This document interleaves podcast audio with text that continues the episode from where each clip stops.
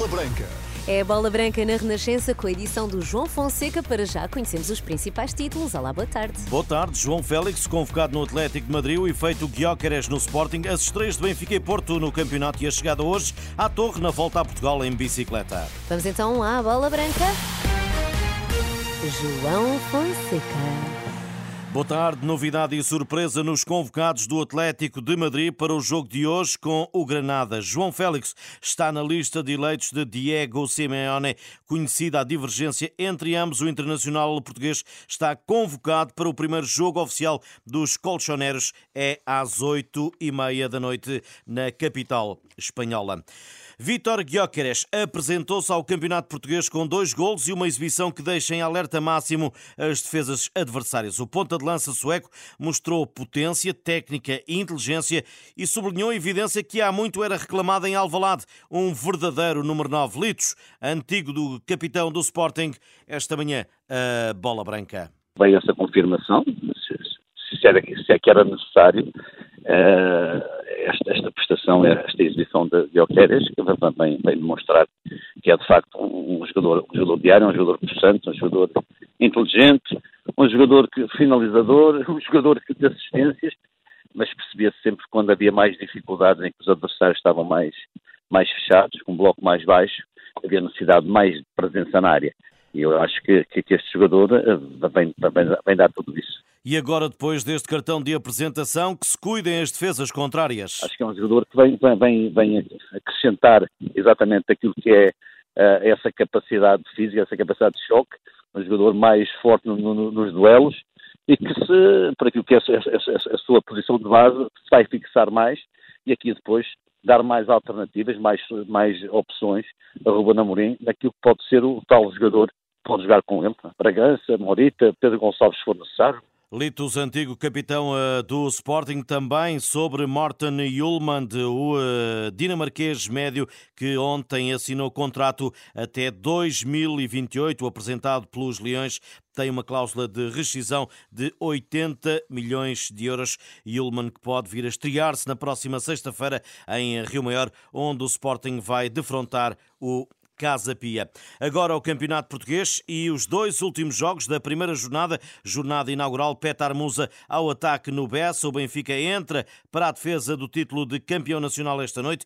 O croata, que se transferiu eh, do Boa Vista para a Luz, deverá ser titular no 11 das Águias depois da prestação com golo na Supertaça. Até porque Artur Cabral, recente reforço, ainda não está pronto e Musa já conhece os cantos à casa. José Nuno Azevedo, comentador Bola Branca, para este jogo antecipa as ideias de Roger Schmidt, o treinador alemão eh, do eh, Sport Lisboa e Benfica. Alterações normais, porque foi, foi comprovado, digamos, que a opção não foi, não foi a melhor.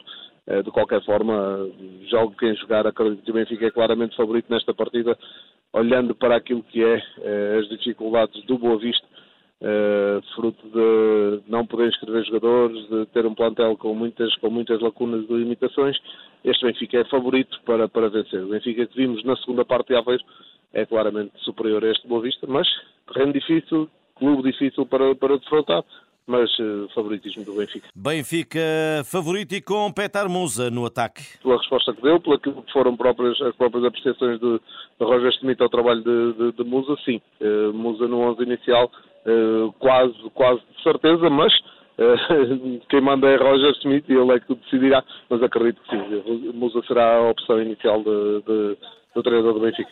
José Nuno Azevedo, comentador Bola Branca para o jogo de logo à noite aqui na Renascença, jogo com relato e também rr.pt. Começa às 20h45. O árbitro é António Nobre o vídeo-árbitro André Narciso. E o Porto avança em Moreira de Cónegos, sem Sérgio Conceição no banco e sem Pepe, já que ambos estão castigados. Casa cheia no Minho contra o Moreirense, com algumas alterações no 11 portista, como Fábio Cardoso no lugar de Pepe. João Mário regressa ao lote titulares, permitindo que Pepe, ou melhor que PP, suba no terreno e Otávio ocupe outras eh, funções. A análise do comentador eh, Bola Branca para esta partida, mais logo, João Ferreira. É um Futebol do Porto que necessariamente terá que responder àquilo que foi o resultado da, Supertaça, uma derrota.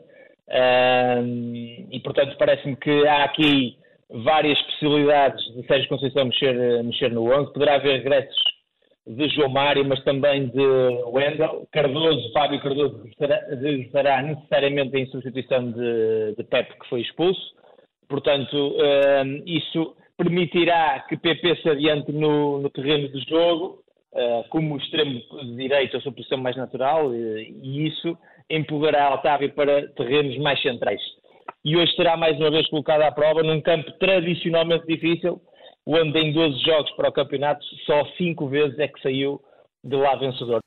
Moreirense Futebol Clube do Porto, 18 e 45. Os comentários vão ser do João Ferreira. A arbitragem para esta partida de Helder Malheiro. O VAR é Rui Costa. O relato para seguir aqui na Renascença, na estreia dos portistas na Liga Portuguesa esta temporada. Agora, a volta a Portugal. Ainda não se sobe para a torre, mas é lá que vai terminar a etapa de hoje, que começou em Mação. João Matias está de amarelo, com 45 minutos, mais coisa, menos coisa.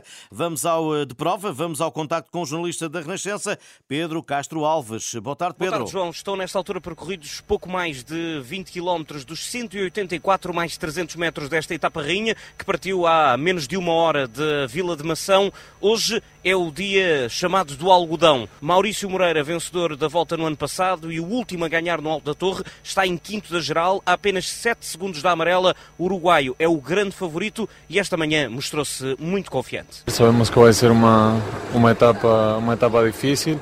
É, mas acredito em mim, acredito na equipa, que estamos todos bem para conseguir a, tentar conseguir a, a, vitória. Esta edição da Volta a Portugal tem sido o espetáculo da equipa do Mortágua. A Glass Drive ainda não impôs o favoritismo que trazia para esta edição, mas o diretor desportivo Ruben Pereira deixa claro que hoje é o dia de tirar as teimas. Sabemos que, que a última subida é uma subida de uma hora, uma subida que é como o algodão, não engana, ali, ali os números ditam por si só, e acho que a partir dali quando entramos na, na subida acho que aí já podemos ter uma noção quem, quem é que estará para ganhar a volta a Portugal e não. Confiança da Glass Drive para esta quinta etapa, a etapa rainha. A chegada a esse topo deve acontecer pouco depois das 5 e um quarto da tarde. O jornalista da Renascença Pedro Castro Alves hoje começa a montanha para o pelotão da volta. Informações para acompanhar ao longo do dia nos noticiários da Renascença. Estas e outras notícias em rr.bt. Boa tarde, bom almoço. E já sabe na bola branca continua.